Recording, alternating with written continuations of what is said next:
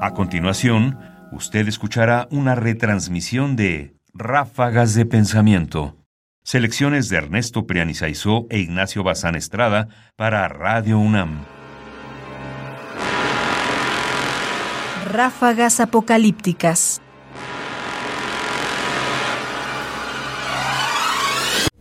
Los trogloditas.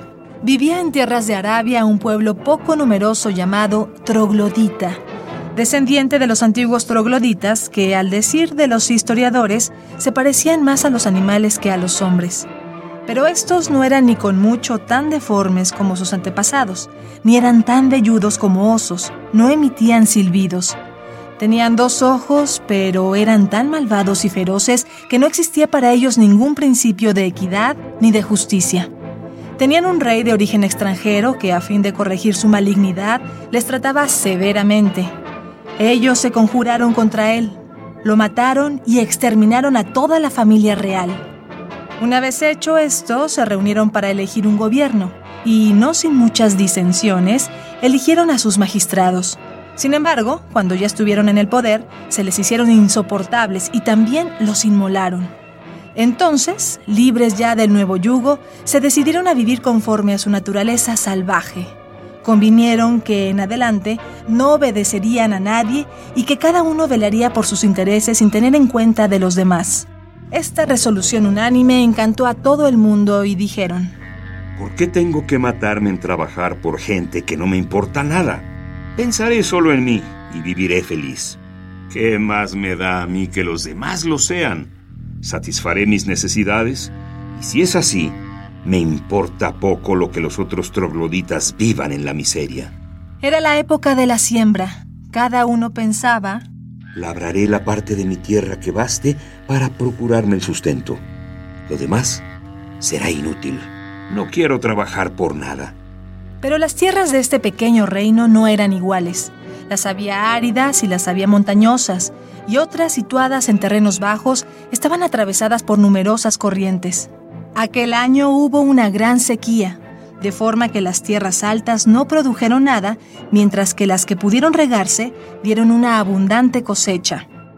Los que vivían en las montañas casi murieron de hambre, porque los otros del llano no quisieron repartir con ellos la cosecha. Al año siguiente llovió mucho, y así las tierras montañosas fueron muy fértiles, mientras que las bajas se inundaron. La mitad de la gente pasó hambre, y los demás fueron con ellos tan implacables como ellos lo habían sido. Uno de los principales trogloditas del pueblo tenía una mujer muy bella. Su vecino se enamoró de ella y la raptó. Hubo un gran escándalo y después de muchas injurias y agresiones acordaron pedir a un personaje, quien en los años de la República gozaba de buena reputación, que decidiera en aquel caso. Fueron a verle y comenzaron a explicarle las razones de su desaveniencia. ¿Qué me importa que esta mujer sea tuya o que sea del otro? Tengo trabajo en mis tierras. No voy a perder el tiempo en arreglar vuestras diferencias y en ocuparme de vuestros asuntos mientras abandono los míos. Os ruego que me dejéis en paz y que no me importunéis con vuestras peleas. Les dejó, pues, y se fue a trabajar. El raptor, que era más fuerte que el otro, juró que moriría antes que devolver a la mujer que había raptado. El ofendido, dolido por la injusticia de su vecino y por la dureza del juez, regresaba desesperado cuando encontró en su camino a una joven muy hermosa que había ido a la fuente. No tenía mujer, le gustó aquella y le gustó aún más cuando supo que era la esposa del que había querido elegir por juez y que tampoco caso había hecho de su desgracia. La raptó y se la llevó a su casa. Había un hombre que tenía un campo muy fértil que trabajaba muy cuidadosamente. Dos vecinos se unieron, le echaron de sus tierras y las ocuparon. Concertaron entre los dos una unión con el fin de defenderse de los que pretendieran usurpar las tierras y se sostuvieron así durante varios meses. Pero uno de ellos, cansado de repartir con su compañero lo que podía ser para él solo, mató al otro y se convirtió en único dueño. Su gloria duró poco.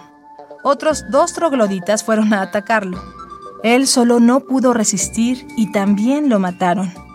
Un troglodita que andaba casi desnudo encontró a un hombre que vendía lana y pidió el precio. El comerciante pensó. Solo debería obtener de la venta de la lana lo que necesito para comprar dos medidas de trigo. Pero voy a venderla por cuatro veces más a fin de comprar ocho medidas. El comprador tuvo que pagar este precio. Estoy contento. Ahora podré comprar trigo. ¿Cómo? ¿Necesitáis trigo? ¿Puedo vendéroslo? Quizás os asombre el precio, pero ya sabéis que el trigo está muy caro y que hay hambre en todas partes. Devolvedme lo que os he pagado por la lana y os daré una medida de trigo. No me desprendería por menos del que tengo, aunque os viera morir de hambre. Mientras tanto, una cruel epidemia devastaba al pueblo. Llegó un médico de un país vecino y administró sus remedios tan sabiamente que curó a todos los que se pusieron en sus manos. Cuando desapareció la enfermedad, fue a ver a los que había curado para pedirle sus honorarios. En todas partes se los negaron y él volvió a su patria, donde llegó agotado por el largo viaje. Poco después supo que la enfermedad había aparecido de nuevo y afligía con mayor rigor aquella tierra ingrata. Esta vez fueron a buscarle sin esperar a que él acudiera. Marchaos, hombres injustos. Tenéis en el alma un veneno más ponzoñoso que aquel que queréis sanar. No merecéis ocupar un lugar en el mundo porque no tenéis ninguna humanidad y desconocéis las normas de la equidad. Ofendería a los dioses que os castigan si me opusiera a la justicia de su cólera. Carta fechada en Scrun 3 de la luna Gemadi 2, 1711. Montesquieu. Cartas persas 11. Uzbek a Mirza en Ispahan. Si escucharon bien, la historia que Montesquieu cuenta no se refiere a México no está describiendo la realidad de nuestros días. No está describiendo lo que pasa en distintos lugares del país. Simple y llanamente está relatando míticamente el país de los trocloditas. Pero hay que entenderlo también así. Quizás es que nosotros vivimos ya en el país de los trocloditas y a lo mejor no nos habíamos dado cuenta pero si hay algo que caracteriza a este país de trocloditas y nos caracteriza de alguna forma a nosotros, es esta puesta por delante de los intereses particulares y personales sobre cualquier otro interés. Porque Montesquieu, por supuesto, está tratando de mostrar cómo son las raíces de algo donde no puede haber gobierno posible. Es decir, no puede haber quien distribuya justicia y por lo tanto no puede haber quien ordene las cosas.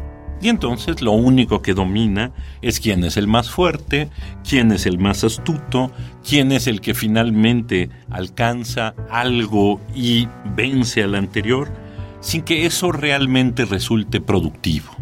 Porque al final, por supuesto, cuando llega la epidemia, todo acaba, porque justo frente a la enfermedad no hay quien quiera meter la mano, porque pues no hay reciprocidad y no hay por tanto el derecho a la compensación. Me parece que el ejemplo es bueno para pensar lo que nos pasa. De algún modo, quiero pensarlo así, hemos ido llegando a ser una sociedad que antepone sobre todo el interés personal pero en un sentido no liberal, es decir, no en el sentido de quien cree fundamentalmente en el beneficio propio, pero que es capaz de conceder el derecho de los demás y, digamos, la ordenación de un mercado para que ese derecho propio quede protegido de la ambición de los demás y ordenado frente a la ambición de los demás, sino en realidad en un sentido moral donde nadie reconoce eso, nadie le da y le reconoce ni a la autoridad y ni siquiera la autoridad, y aquí el punto del juez es importante, ni siquiera quien funge como autoridad quiere fungir como autoridad para no perder sus beneficios. En el fondo, la pregunta es cómo podemos romper el círculo vicioso de los trogloditas para, pues, dejar de ser un país de trogloditas.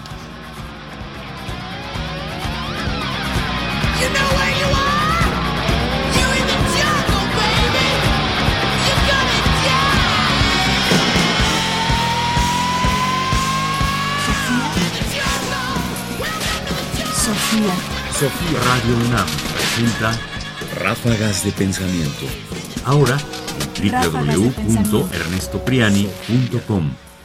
Comentarios: Ernesto Priani Saizó. Voces, María Sandoval y Juan Stack. Controles técnicos, Miguel Ángel Ferrini. Producción, Ignacio Bazán Estrada. Sofía. Sofía. Sofía.